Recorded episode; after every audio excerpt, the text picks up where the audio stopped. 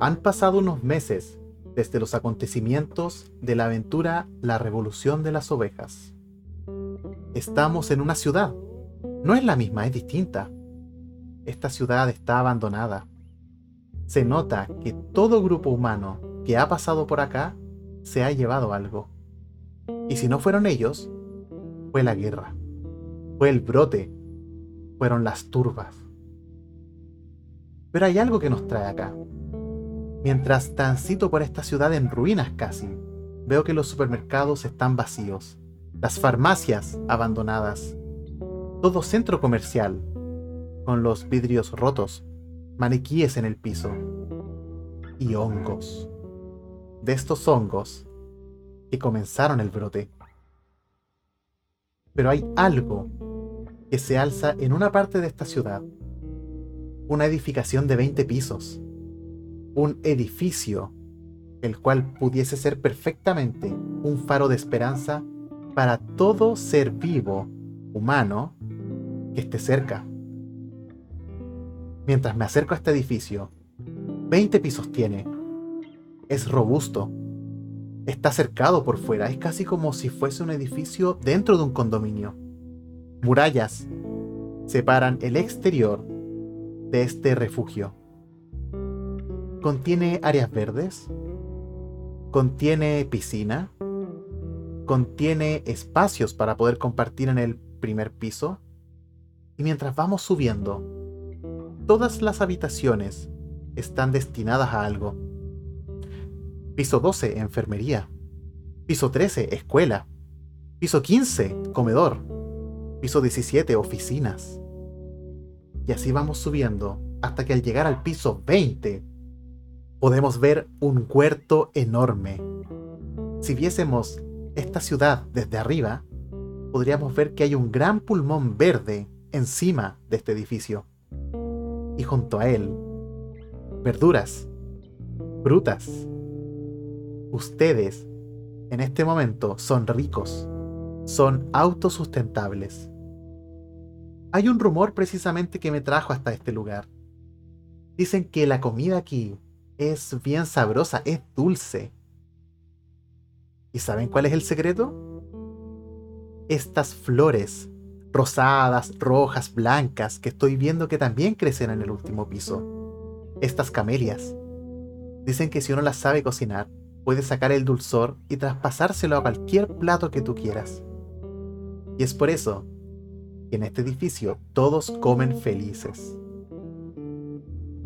Hay un evento justo hoy día, un evento que quizás nos va a recibir.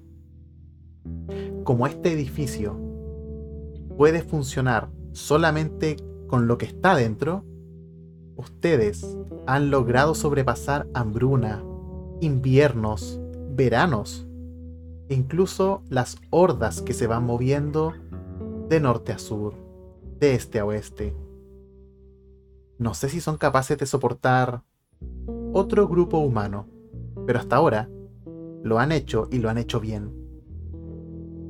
En el primer piso, en el campo que tienen, en este jardín compartido, hay un torneo de fútbol.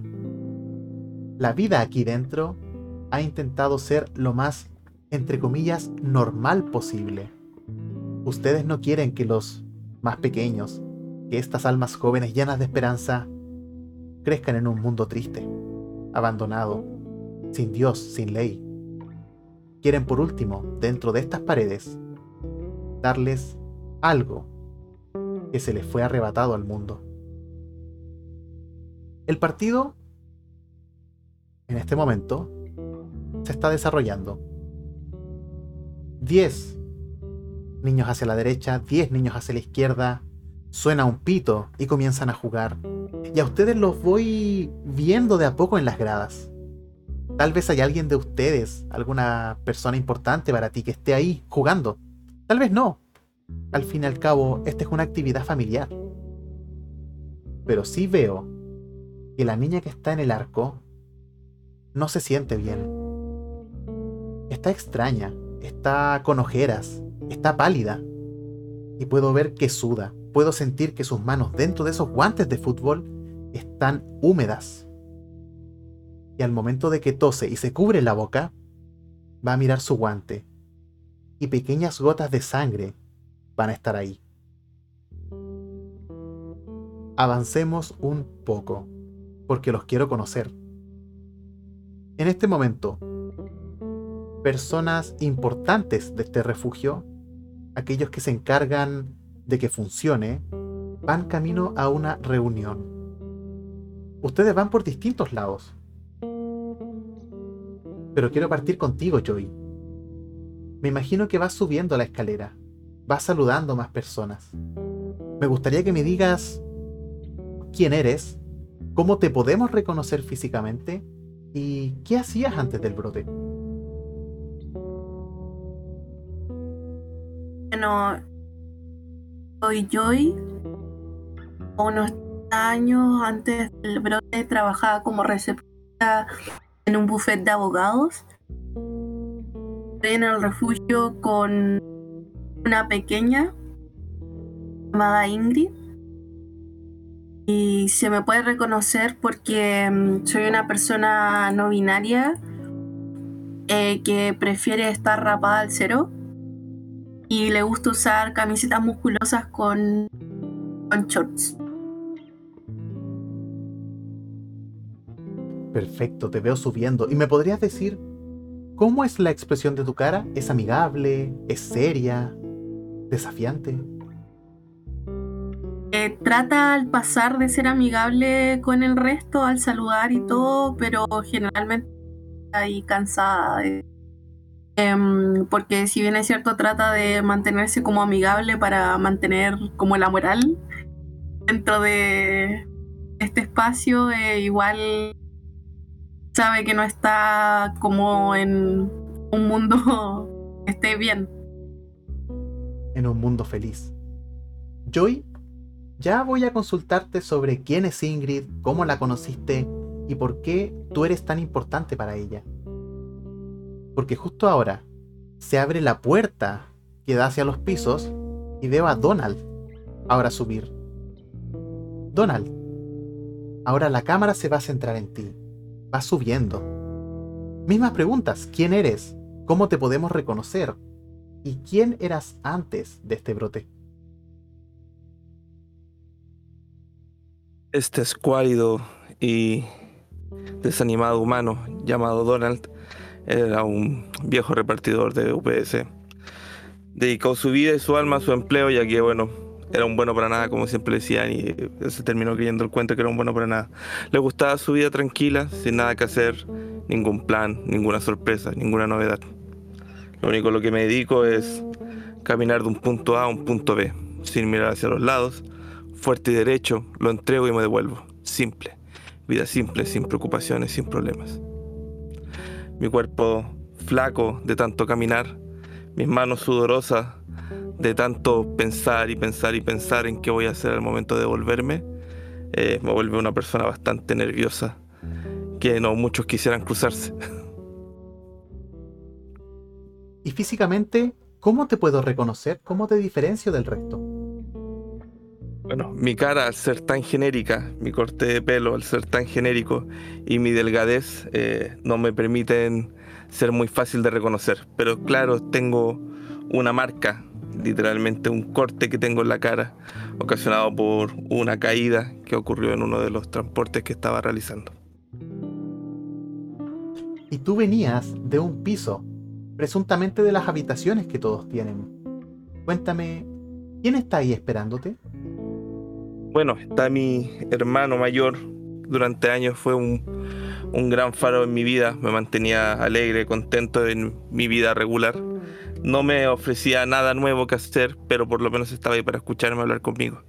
En un día de nuestras aventuras, él sufrió un accidente y perdió su pierna. Entonces actualmente él está conmigo, eh, pero ya no lo puedo llevar a realizar transportes. Entonces, si mi vida antes era solitaria, ahora es dos veces más solitaria. Comprendo. Lo mismo, ya te preguntaré por Donald, ya te preguntaré cómo era su vida antes de este accidente. Pero lo cierto es que ambos van subiendo hacia el piso 19, donde está la oficina de reuniones más importante donde los temas a tratar tienen que ver con la seguridad y la subsistencia de este refugio. Vamos a entrar. Son estas salas que tienen una mesa gigante al medio. 12, 15, 17 sillas alrededor. Está un poco descuidado, pero aún así cumple su cometido. Van a haber más personas. Y una de ellas, una anciana, va a hacerlos callar y les va a solicitar atención. Verán, han pasado dos semanas desde que la pequeña Fernanda comenzó a toser sangre. El primer síntoma. Y puedo sentir que el invierno está próximo. Temo que nos encontremos con algo peor que el virus. Algo que incluso podría ponernos en riesgo de extinción. Estuvimos hablando con el Consejo y requerimos medicinas. Pero extiende un mapa de toda la región de la ciudad. No hay farmacias cerca. Averiguamos y todas fueron saqueadas. Pero hay una en el lado noreste de la ciudad. El problema es que nunca hemos ido es un área contaminada. Y no me siento cómoda mandando a gente a morir ahí. Pero la colonia los necesita. Es por eso que todos ustedes han sido llamados para formar una escuadra. Necesitamos amoxicilina. Si estamos en lo correcto, esto es bronquitis. Pero si el invierno llega, se transformará en pulmonía. Y no tendremos más niños en este edificio. y ven que igual comienza a toser. Intenta ocultarlo, pero todos ven que hay sangre en su mano. Necesitan medicinas. Y en este lugar contaminado puede haber. Otro joven va a tomar la voz. Va a hacer que esta señora se siente y les va a decir, ya como me conocen, soy Chirino. Llevo aquí años. Me encargo de bastantes cosas He conversado con cada uno de ustedes y sé lo que valen. Pero en este momento debo pedirles lo impensable. Necesito gente. No puedo ir solo. Y nuestra colonia depende de esto. ¿Cuento con ustedes? Y comienza a mirar al público. Y te mira a ti, Joy. Le digo que sí, que cuente conmigo, que vamos a buscarla siempre y cuando em, contemos con, con los recursos suficientes de parte de la colonia para ir a buscarlo. Y los van a tener. Y mientras tú lo dices y piensas en Ingrid, un sudor frío va a recorrer tu espalda. Pues antes de venir, cuando te despediste de ella, le diste un beso en su frente, la sentiste caliente. Fiebre es uno de los primeros síntomas. Así que hay algo que te motiva a estar acá. Chirino va a seguir buscando y va a llegar a ti, Donald. Y te va a decir, Donald, viejo amigo, ¿cuento contigo? Chirino, tú sabes que lo único que hago es caminar. Si me mandas a caminar, caminaré. Si me pides que pare de caminar, seguiré caminando en círculos. Entonces solamente dame un objetivo y yo voy a ir. Sabía que podía contar contigo. Y otras manos van a comenzar a levantarse hay gente, tienen los recursos, pero quizás lo más importante es la suerte. Y yo en este momento no puedo decirle si está de su lado. El resto va a desaparecer. Ustedes dos, junto a Chirino y tres personas más, van a quedarse en esta sala. Son seis. Casi como si fuesen cabecillas de tribus antiguas.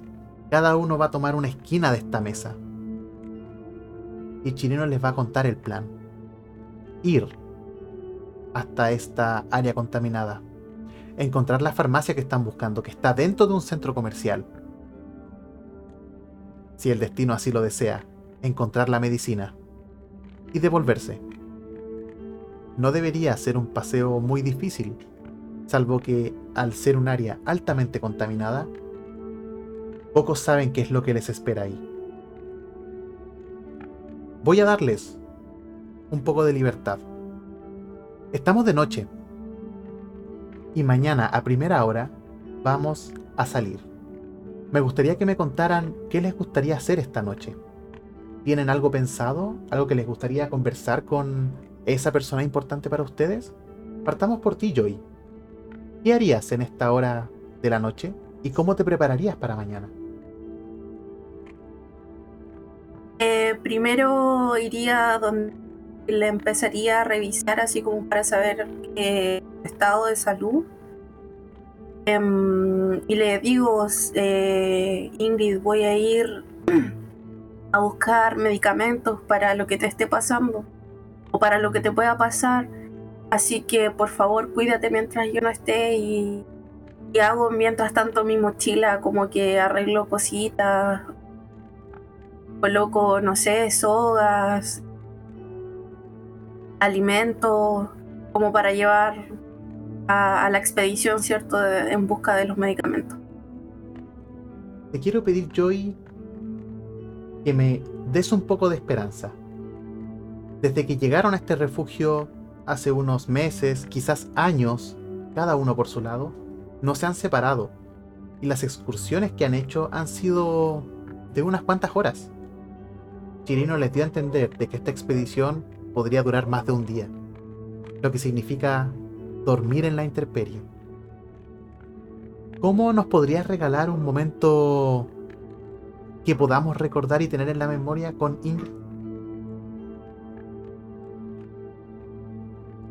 Em, termino de, empacar mis cosas y, la recuesto así como en la cama un poco improvisada que tiene Ingrid eh, dentro de este refugio y, la empiezo a cobijar, a, tapar eh, y le pongo un pañito húmedo en la frente. ella igual no se ve tan mal, pero sí se nota enferma y como que tose un poco. Em, eh, acerco a ella y le digo, Ingrid, va a estar todo bien. Voy a tratar de traer los medicamentos antes posible. Se supone que vamos a pasar solo un día afuera. Sé que es más de lo que generalmente estamos, pero Trataré de volver lo más pronto posible e incluso te prometo que trataré de traerte algún recuerdo. Ella te va a mirar y te va a dar algo. Es una posesión suya. ¿Qué crees que sería? ¿Qué ves en sus pequeñas manos que te está entregando? Está entregando la única foto que tiene de ella, que de hecho es la única foto que conserva de papá. Así que sé que es como súper preciado para ella y me la entrega como para que la lleve con ella. Y ese va a ser un objeto especial que tú vas a tener, que puedes recurrir quizás a él cuando necesites fuerzas. Y lo vas a guardar muy bien. Quiero ir a otra habitación. Como si fuese traspasando las paredes, voy a llegar a tu habitación, Donald. Estás ahí con tu hermano. Lo mismo, ¿Qué vas a hacer para prepararte? ¿Qué escena quieres que termine tu día? ¿Y qué cosas te podría dar Bob para que tú lo recuerdes allá afuera? Bob, tengo algo que contarte. Voy a a una excursión. Y bueno, esta excursión realmente va a ser un poco distinta a las que nosotros hemos hecho durante todos estos años. ¿ah? Esta excursión lo más probable es que estemos más de, más de una tarde afuera. No van a ser unas excursiones de horas yendo a la esquina y volver. En esta ocasión vamos a ser un lugar bastante lejano a buscar medicina. Yo sé que es un suicidio, lo tengo claro. Y yo sé que eh, piensas que es algo que me haría muy feliz, pero créeme que no quiero dejarte eh, abandonado, viejo cabezón. Lo único lo que quiero es verte feliz en este oasis que hemos construido a lo largo de estos años. ¿ah? Yo sé que extrañas salir y sé que te gustaría acompañarme a esta aventura, pero es tan arriesgada que hasta yo creo que eh, existe la gran posibilidad de que no vuelva. Entonces, ven para acá, viejo cabezón, y fumamos un cigarro juntos. Bob se acerca y me dice, hermano mío, yo sé que sueñas con morir, vives por morir, de manera irónica. Eh, pero quiero regalarte algo para tu protección. Yo sé que no peleas, yo sé que no eres una persona confrontacional y nunca has matado a una de esas criaturas. Eres el hombre más de sigilo al estilo Solid Snake. ¿ah? ¿Te acuerdas cuando jugamos ese juego en PlayStation? ah, toma, te entrego mi cuchillo de casa. No lo uso hace años, pero lo mantengo afilado para, no sé, apuñalar madera. ah, cabrón. Espero que vuelvas pronto. ¿ah? Si no vuelves, me quedo con tus cosas.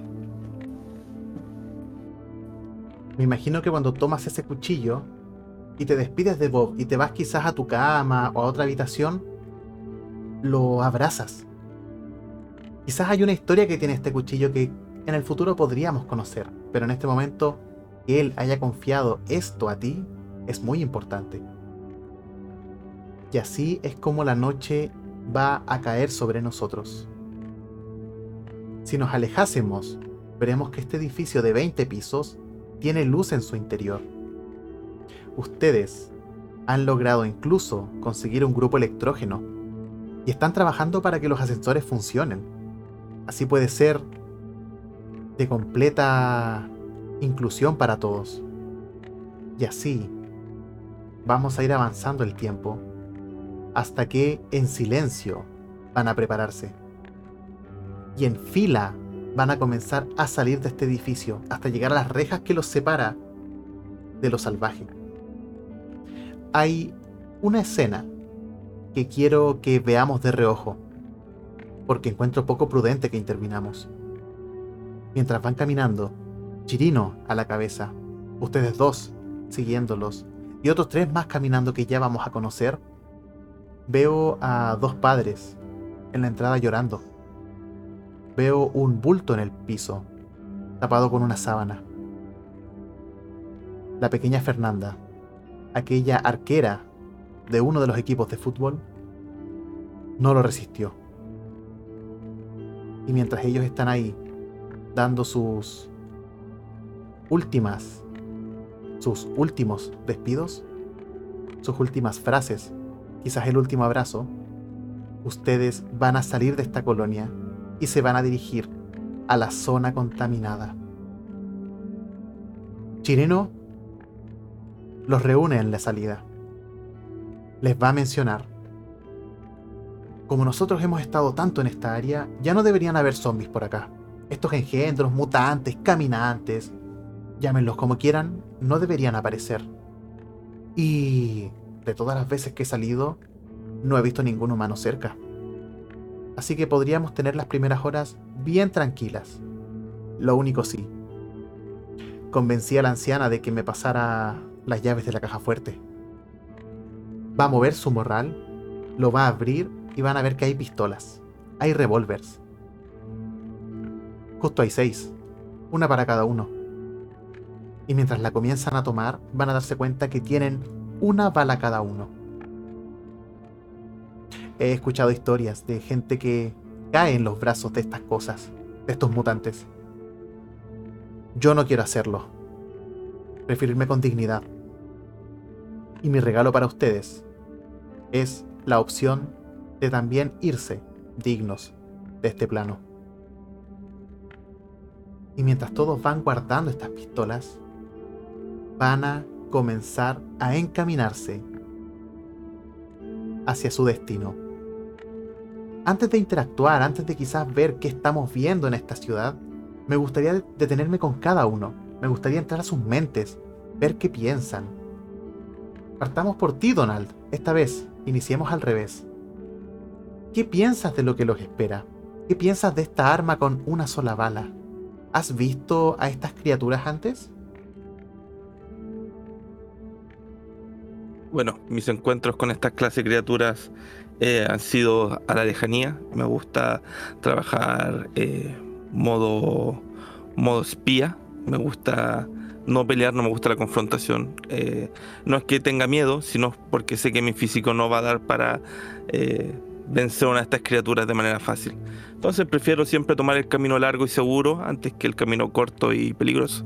En este caso sé que el tiempo eh, no están jugando en contra, entonces en este caso tengo que ir preparado, tanto física y mentalmente, a la idea de, de tener que tener una confrontación tarde o temprano. Estoy con esa mentalidad de, de ganador, porque para mí mi hermano es todo y es, es, es, la persona que, que, mantiene mi vida. Si no, ya me hubiese rendido hace años, ya lo más probable es que me hubiese dejado infectar, solamente por un tema de que ya no, no hubiese encontrado lógica en vivir. Mi trabajo lo era todo y, mi rutina diaria lo era todo. Entonces, claro, ahora que ya no poseo esa, esa, esa forma de vida, eh, vivir junto con mi hermano y ahora cuidar de mi hermano es, algo que eh, me, no tanto me obliga a vivir, sino es como una razón para poder vivir. Entonces estoy, estoy preocupado de no volver, pero estoy con, con harta, harta predisposición al enfrentamiento solamente para salir victorioso de esto. Y en cuanto al arma, ¿qué piensas sobre eso? Bueno, o sea, yo había hablado ya antes con Chirilo sobre el tema, eh, en una de las expediciones que habíamos tenido con él y mi hermano. Yo he dejado claro de que eh, soy una persona que tiene, tiene la mentalidad de que si soy infectado prefiero morir antes que ocasionar problemas. Esa bala es, es evitar problemas y es algo que yo estoy dispuesto a, tomar, no tanto como eh, una opción primaria, pero si veo que ya no me queda otra, lo haré y no hay problema. No, no, le tengo miedo a morir. Tengo miedo a ser una carga para alguien. Comprendo. Y casi como si tuvieses un bichito dentro de tu mente, también va a surgir la siguiente idea. Bob está bastante débil. Es un milagro que en estas semanas no se haya contagiado. Pero tú sabes bien en tu interior de que con su estado físico no podría soportar algo así. Por ende, el tiempo es clave para ti. ¿Y tú, Joy? ¿Qué sientes de esta misión? Primera vez que vas a salir tan lejos del refugio, que te vas a alejar tanto tiempo de Ingrid. Y al mismo tiempo, tocas quizás tu cinturón, tu bolsillo, tu mochila, y sientes el frío metal del arma. ¿Qué pasa por tu cabeza? Bueno, yo al ver también a los padres de Fernanda ahí eh, ya iba preocupada, pero al verlos le da una piensa lo peor. Eh, si no lo consigue realmente, eh, a Ingrid le podría pasar algo malo. Entonces mira el revólver y no piensa en la opción de usarlo más que para hacer todo para volver con el medicamento. Más que pensar en que si se va a infectar, pareciera ser que no es una posibilidad porque eso dejaría sola a Ingrid. Y veo que también tu fuerza de voluntad es acompañada por tu fuerza física. Vemos que la esperanza de cada uno, en esta bala que tiene sus nombres grabados, quizás va por distintos rieles. Pero no importa. Ustedes son parte de un mismo grupo. Y lo ideal es que salieron seis que por favor vuelvan seis. Luego de unas cuantas horas, vamos a hacer la primera parada. Chirino los va a detener y les va a pedir que se sienten, que descansen, que tomen agua, que estiren un poco las piernas y hagamos la primera comida. Y les va a pasar quizás un pote, pues no sé, ensalada, quizás tomates, pero lo importante es que van a estar los seis sentados, se van a mirar. Y me gustaría presentar al elenco que los está acompañando en esta jornada. Partiendo por Chirino, para que lo vean tal como yo lo estoy viendo en este momento. Es un adulto delgado. Le encanta fumar. De hecho pueden ver que sus dientes están teñidos un poco de amarillo y siempre anda consigo con una cajetilla de cigarros y un encendedor. Chirino tiene a su madre en el refugio, una señora llamada Losmira que está postrada. Chirino llegó siendo mucho más joven. Empezó a subir de rango en esta colonia, empezó a tomar decisiones.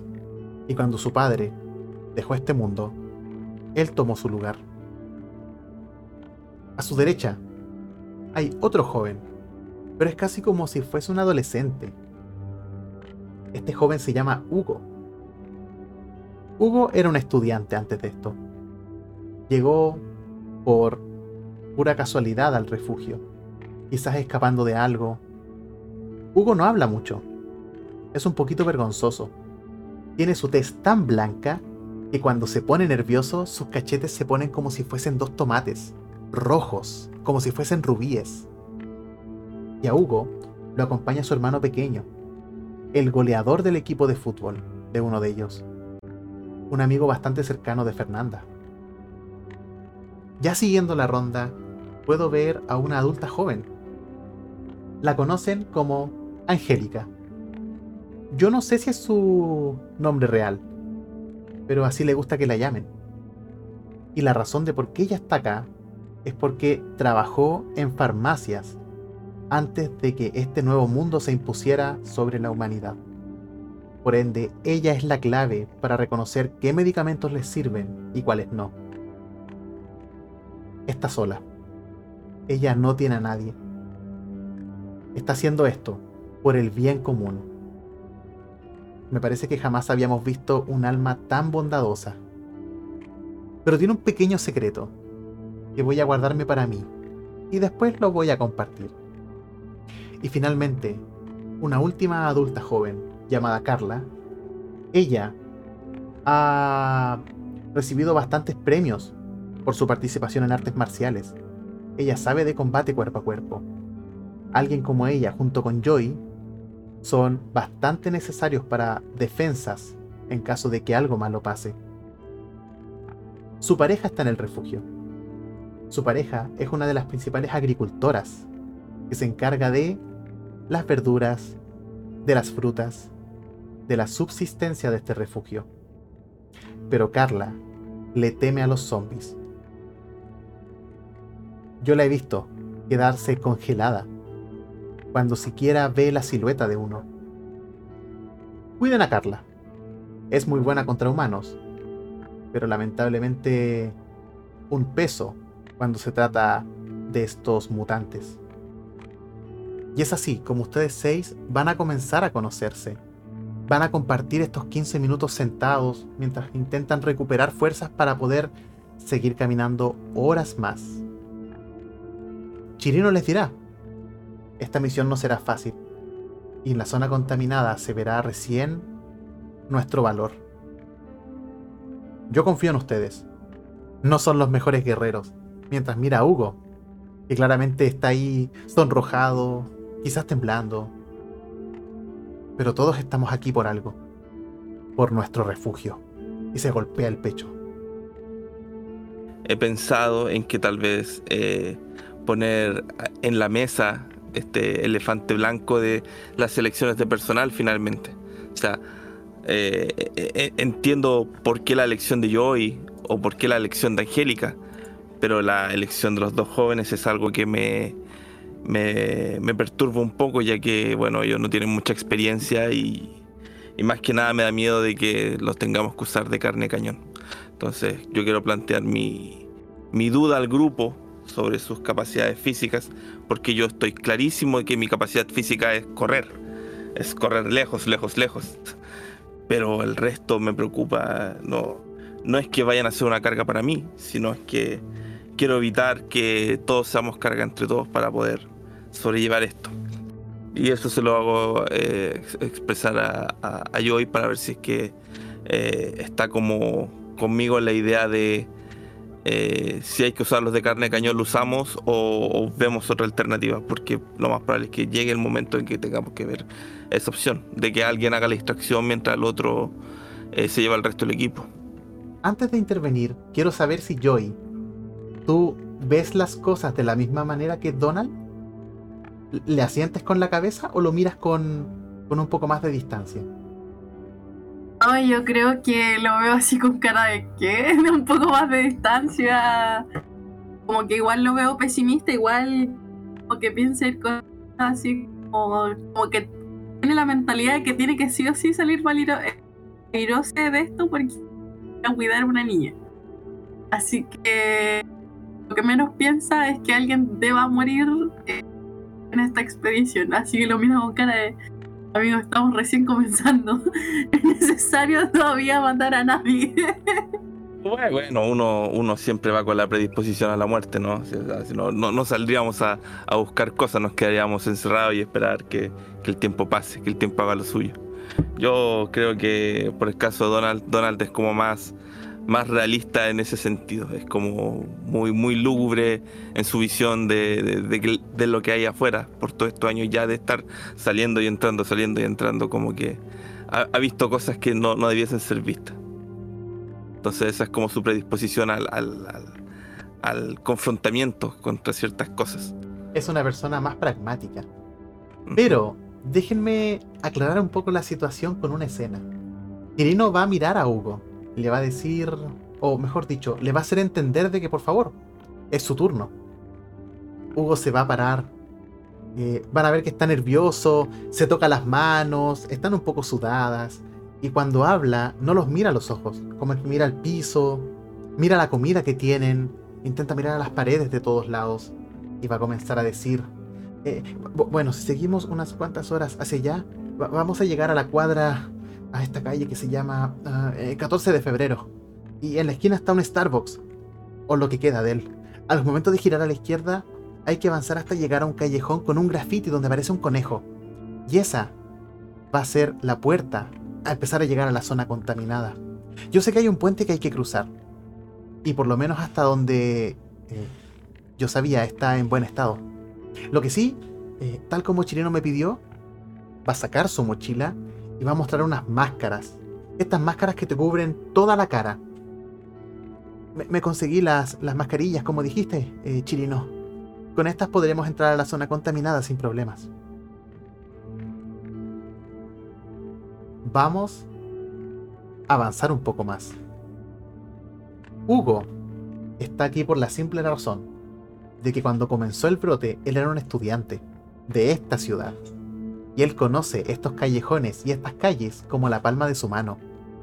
Él no es muy bueno con las personas, pero es muy buen caminante. A él le gustaba hacer trekking, salía. Me acuerdo que en ese momento estaba esta aplicación de cazar Pokémones mientras tú podías caminar. Él era muy bueno en eso. Y así es como vamos a comenzar a emprender el segundo tramo de este viaje. Hay un guiño estoy viendo en una pared. Y ustedes no se van a dar cuenta. Pero hay una pared importante que tiene hartos grafitis por encima. Si pudiésemos verlos como por orden, el más antiguo, la tinta más seca, son dos letras, una A y una C. Encima de este, con tinta de color rojo, hay la silueta de un lobo. Y más encima, con color blanco, podemos ver que hay una silueta o una figura que simula un palo como con dos alas, casi como si fuesen estas luciérnagas pero esta pintura lleva mucho tiempo aquí. Vamos a seguir la instrucción de Hugo. Llegamos al Starbucks, doblamos a la izquierda. Llegamos al callejón con el dibujo del conejo. Entramos. Y al momento de comenzar a cruzar el puente, podemos ver de que el escenario comienza a distorsionarse. al momento de tocar las barandas de este puente, sienten moho. Pueden ver que hay como una nube, como una bruma de algo. Está ahí rodeándolos. Y es cuando Chirino les va a decir, pónganse las máscaras. Aquí comienza la zona contaminada. Antes de ingresar aquí, les quiero hacer una pregunta a cada uno. Voy a partir por ti, Joy. ¿Qué estás dispuesta a hacer por Ingrid?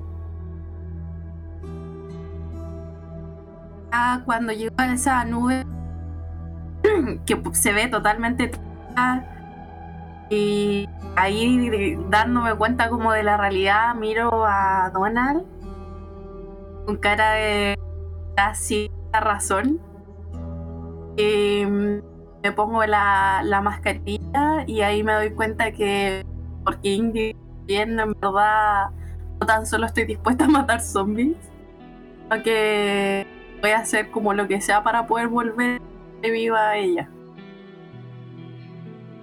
Aquí es cuando las palabras de Donald te van a hacer sentido. ¿Y tú, Donald? ¿Qué estás dispuesto a hacer por Bob? Creo que ya conozco tu respuesta, pero quiero que me lo digas. Bueno, yo soy el, el típico llanero que arranca para la próxima batalla. En este caso estoy dispuesto a combatir, a luchar y a matar solamente para conseguir mi objetivo. Primera vez en la vida que siento la necesidad de tener que entrar a alguna especie de confrontamiento para solucionar un problema. Mi primera solución siempre ha sido el escape, el no luchar, pero al, darme cuenta en el sector que nos vamos a meter, estoy seguro que nos vamos a encontrar con, sorpresas que me, me tendría que estar ya preparando mentalmente para enfrentarlas. Sorpresas que en situaciones normales evitaría a toda costa y tomaría un camino de 4 o 5 kilómetros de distancia antes de que meterme a esta zona. Pero en esta ocasión estoy dispuesto a todo. Es así como vamos a cruzar este puente juntos y vamos a ingresar a esta zona contaminada. Les comento un poco. Quiero que vean lo que yo estoy viendo. Es como si esto estuviese en una película, tuviésemos un tono o un filtro más amarillento. Estas nubes como de polvo, de esporas, son cada vez más densas. Quizás dificultan que vean hasta el final de la calle Quizás ahora solamente pueden ver unos 20 metros hacia adelante. El oxígeno que tienen sus máscaras va a evitar la contaminación en este momento, pero la que es obtenida mediante la respiración. Y al momento de ingresar, van a sentir que sus botas, sus zapatillas, es como si pisaran terreno pegajoso, casi un poco resbaladizo Van a ver las tiendas, los edificios cubiertos de musgo. Van a ver hongos por todos lados. Y es como si fuesen montículos de, de vegetación que saca estas esporas. Y también van a escuchar ruidos. Les recuerdo que estar con las mascarillas es como estar bajo el agua. Tiene como esta sensación de, de cápsula extraña en tu cabeza pero van a escuchar ruidos, pasos, arañazos débiles, quizás rechinar de dientes, quizás un suspiro.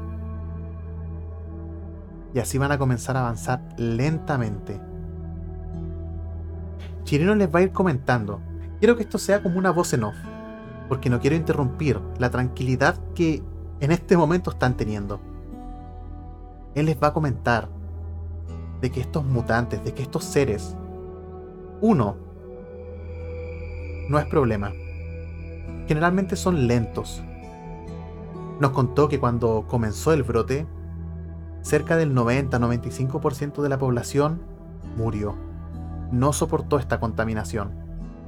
Y el resto que quedó vivo tuvo que exponerse y comenzar a resistir y alejarse de estos lugares que la naturaleza recobró para sí misma pero habían algunos que fallecían y se volvían a levantar.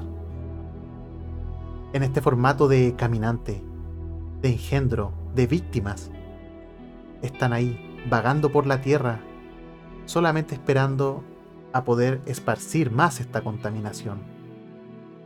Pero Chirino les va a contar de que hay un tipo especial de estos seres que muy pocos han visto y que lamentablemente para ustedes nacen en estas zonas contaminadas. Hay un tipo de caminante, un tipo de zombie que es rápido, que es agresivo, que es fuerte, que todavía tiene pelo, que su piel no está completamente corroída, que tiene fuerza y que aparentemente es inteligente. Chirino les va a contar que ha escuchado historias de muchas partes, muchos viajeros que han venido al refugio, incluso de su mismo padre que se enfrentó a uno. Estos seres son gente que se convirtió en vida producto de las esporas, y son los más peligrosos que hay. Incluso pueden comandar a los otros más lentos. Tengan cuidado. No sabemos qué nos espera en la zona contaminada, pero sí sabemos que será peligroso. Me gustaría darles el poder de la narración. Quiero que ustedes junto a mí contemos cómo vamos avanzando por esta zona contaminada. Lo primero que tenemos que tener en cuenta es que esta es una zona comercial. Es como si fuese una parte del centro de esta ciudad. Tenemos locales, hay restaurantes abandonados y contaminados claramente. Hay farmacias, pero lamentablemente son naturistas. No tienen lo que están buscando. Hay tiendas de juguetes, tiendas de disfraces de cumpleaños. Hay estas oficinas de retail de cuatro pisos con tecnología. Quiero que me cuenten cómo van avanzando. Partamos por ti, Joy. Cuéntame un poco, tú vas en la cabeza, al lado de Chirino, vas atrás. ¿Qué te llama la atención de este ambiente? Voy a un costado de Chirino como al lado por así. Eh, voy bastante tarde, pero tratando de pisar firme. Eh, atente a todo mi alrededor y tratando de observar y recordar cada detalle por si en algún minuto me toca volver a, buscar medicamentos. ¿Hay algún edificio que te llame la atención? ¿O que te gustaría entrar quizás? Creo que hay como una una casa de antigüedades. Me gustaría entrar a ver si puedo encontrar algún arma como alguna espada o algo así como quizás más antiguo que se pueda usar como contra de los zombies. Qué buen ojo tienes. Antes de que entremos contigo a esta tienda de antigüedades, Donald, ¿ves alguna tienda que te llame la atención? Bueno, principalmente estoy buscando estas tiendas para pescar. Y a mí y a mi hermano nos gustaba mucho pescar antes. Era nuestro pasatiempo aburrido número uno. Y estaba buscando a ver si que voy a encontrar eh, estos pequeños anzuelos para ver si es que le llevaba uno de regalo. ¿ah? Tal vez se lo animará un poco más en su eterna depresión. Pero bueno, algo es algo, ¿no? Y también hay una tienda de pesca. De hecho, es una tienda deportiva, una tienda de dos pisos, donde tiene distintos implementos deportivos. Chirino va a ir contigo, pues nunca sobran los guantes, las canilleras, incluso estos eh, infladores de pelotas, que en este momento son bien cotizados. Vamos a dividir la escena, como si fuese una cámara múltiple, va a comenzar a separarse siguiendo a cada uno de ustedes.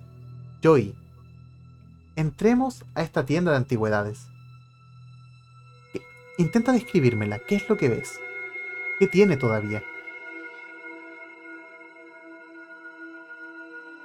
Bueno, entro a la tienda y me asusto un poco al, al notar que cuando abro la puerta suena una campana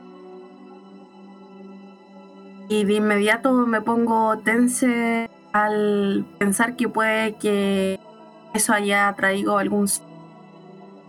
Pero no veo ninguno, así que entro y empiezo a merodear los pasillos. Los dos pasillos que tiene la tienda es pequeña, pero muy surtida.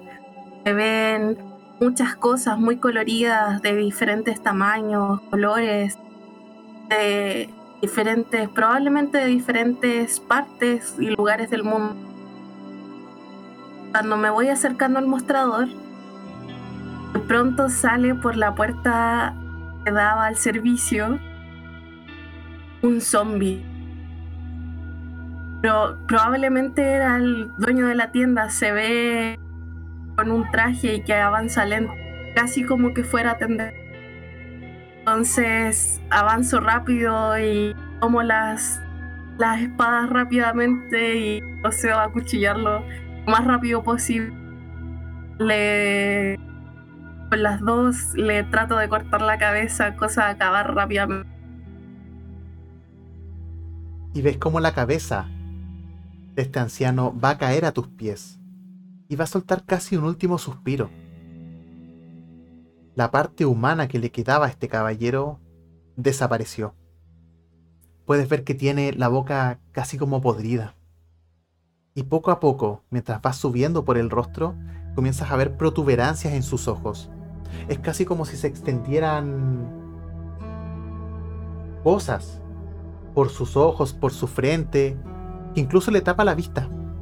Es muy probable que este ser no pueda ver. Pero también ves como palpitan. No son duras, es como un tejido blanco. Es como si algo estuviese anidando dentro de su cráneo. Pero al momento de apartarlo del cuerpo, simplemente va a dejar de palpitar. Vas a guardarte las espadas. Y hay un objeto que vas a encontrar. Porque mientras vas saliendo, lo vas a ver ahí. En la vitrina. Es una bocina manual. Son estas cajitas cuadradas con un. con una salida como de trompeta y con una manilla. Que mientras tú la giras, hace un ruido. Como esta que tenían los estas personas que se paraban en la plaza con un mono a bailar y lo hacían danzar al son de la música, de esas mismas tienes frente a ti. ¿La vas a tomar? Sí, creo que sería útil quizás para alguna ocasión o para llevársela. Incluso podría servir como bocina para dar inicio a los partidos. Todo sirve en este mundo. Y mientras vas saliendo, mientras abres la puerta y esta campanilla suena y sales, también vemos como la puerta de este lugar deportivo se abre y entra Donald con Chirino. Donald, cuéntame un poquitito cómo ves este lugar, qué te llama la atención, qué queda todavía. Bueno, el techo está roto. Obviamente entre el primer y el segundo piso hay un agujero enorme porque arriba estaban las máquinas más pesadas, qué sé yo. Entonces estas están ahora tiradas en el primer piso, gran parte de ellas, no todas, sino gran parte de ellas. Eh, puedes ver que arriba todavía queda colgando algunas cosas. En las paredes eh, hay los típicos implementos para escalar montañas, para hacer running, estos picos también que se usan para la montaña.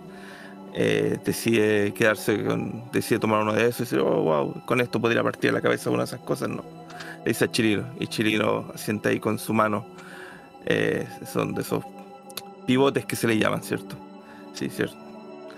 Em, y nada, también se, empieza a buscar en la sección de pesca, qué es lo que queda, qué es lo que va quedando. Ve cañas rotas, ve hilo de pescar, que siempre es útil, muy resistente el hilo de pescar. Y se da cuenta que ahí están los anzuelos que estaba buscando. Decide buscar uno que parezca algún pescado, alguna trucha, y se lo echa al bolsillo. ¿Qué más ves? Bueno, ves que Chirino empieza a recolectar cosas de fútbol. ¿Qué más podrías encontrar aquí que te podría ser útil en el futuro?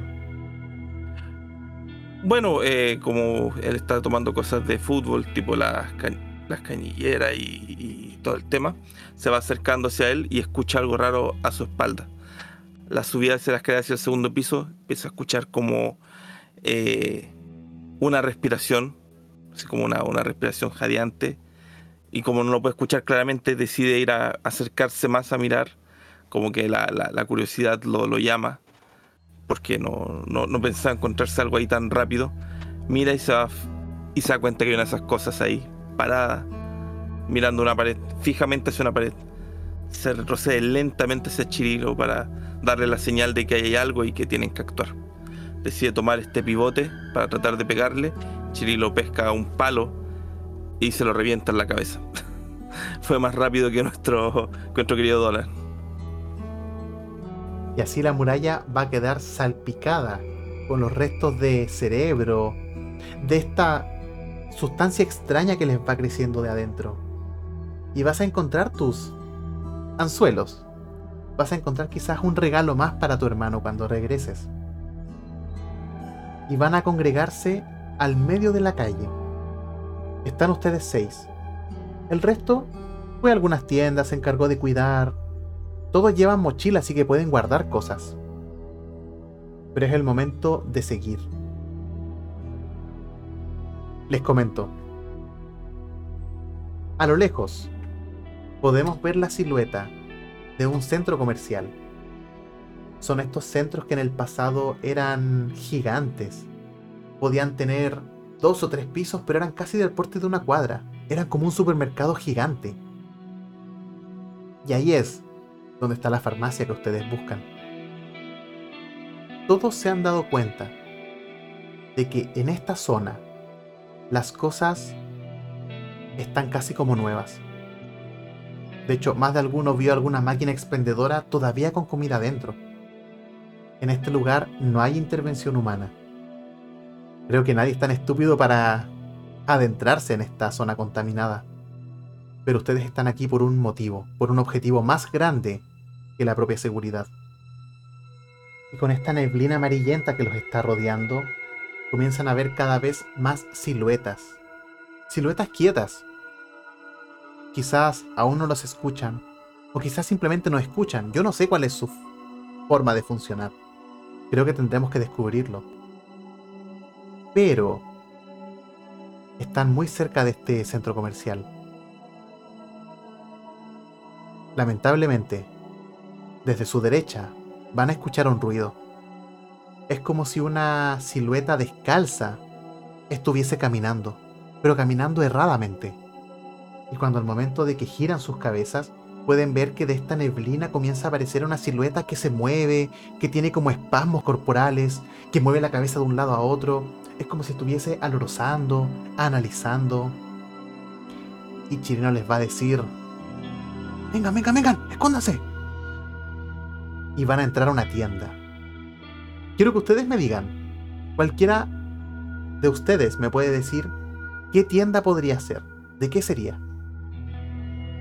Eh, yo creo que ingresaron a una de estas tiendas departamentales de ropa, típicas que tienen ropa de diferentes marcas colgadas ahí en colgador, así como para poder usarlas de, escondite, ¿cierto? Aunque se vean las piernas, pero finalmente es como esconder la mitad del cuerpo que, que puedan ocultar detrás de estos bastidores, de cierta manera. Van entonces a entrar a una tienda de ropa. Estas ropas de marca, que tienen maniquíes, tienen mesones con prendas en su parte superior. Tienen estos colgadores bastante densos, incluso hay colgadores circulares. Todos van a entrar, todos se van a esconder. Y esta silueta que camina mientras va chasqueando los dientes, haciendo un ruido que enerva la piel, que enerva la sangre, va a pararse en la puerta, va a comenzar a mover la cabeza. Y ustedes pueden saber de que escuchó algo. Con esta escena vamos a comenzar a cerrar el capítulo de hoy. Ustedes están ocultándose. Y esta figura sabe que algo no cuadra dentro de esta tienda. Pero no quiero cerrar con ustedes. Quiero cerrar en el refugio. Pasó el día. Mientras nos vamos acercando, vemos que los padres de Fernanda, de la Fervi, están ahí frente a un jardín. Frente a ellos, una cruz. Con su nombre, con su dedicatoria, con sus juguetes favoritos. Y encima de esta tumba, de este montículo de tierra, hay dos guantes de fútbol. Y mientras comenzamos a subir por esta torre, por este edificio de 20 pisos, Donald, ¿qué estaría haciendo Bob en esta noche? En el balcón, mirando hacia abajo, mientras fuma sus cigarros baratos Malboro que tanto ama. Recordando viejas glorias mirando esa cajetilla de cigarro. Y mientras fuma, va incluso de manera automática extender el brazo para pasarle el cigarrillo a alguien, quizás a ti, pero no estás a su lado. Él está preocupado por ti. pero sabe que esta vez no puede ayudar a su hermano menor. Y si nos fuésemos a otra habitación, veo a Ingrid. Joy, ¿qué estaría haciendo Ingrid esta noche? Bueno, como estaba enferma, Ingrid en la cama y estaba como igual un poco despierta jugando en una como, como mirándola teniendo como añoranzas porque igual está grande entonces una es como la única muñeca como el único juguete que tiene. Y lo mira así como entre jugando y como que lleva un poco no jugando. Y sintiéndose un poco mal ya se queda dormido. Y antes de dormir le diré a su muñeca no te preocupes Pepita. Joy volverá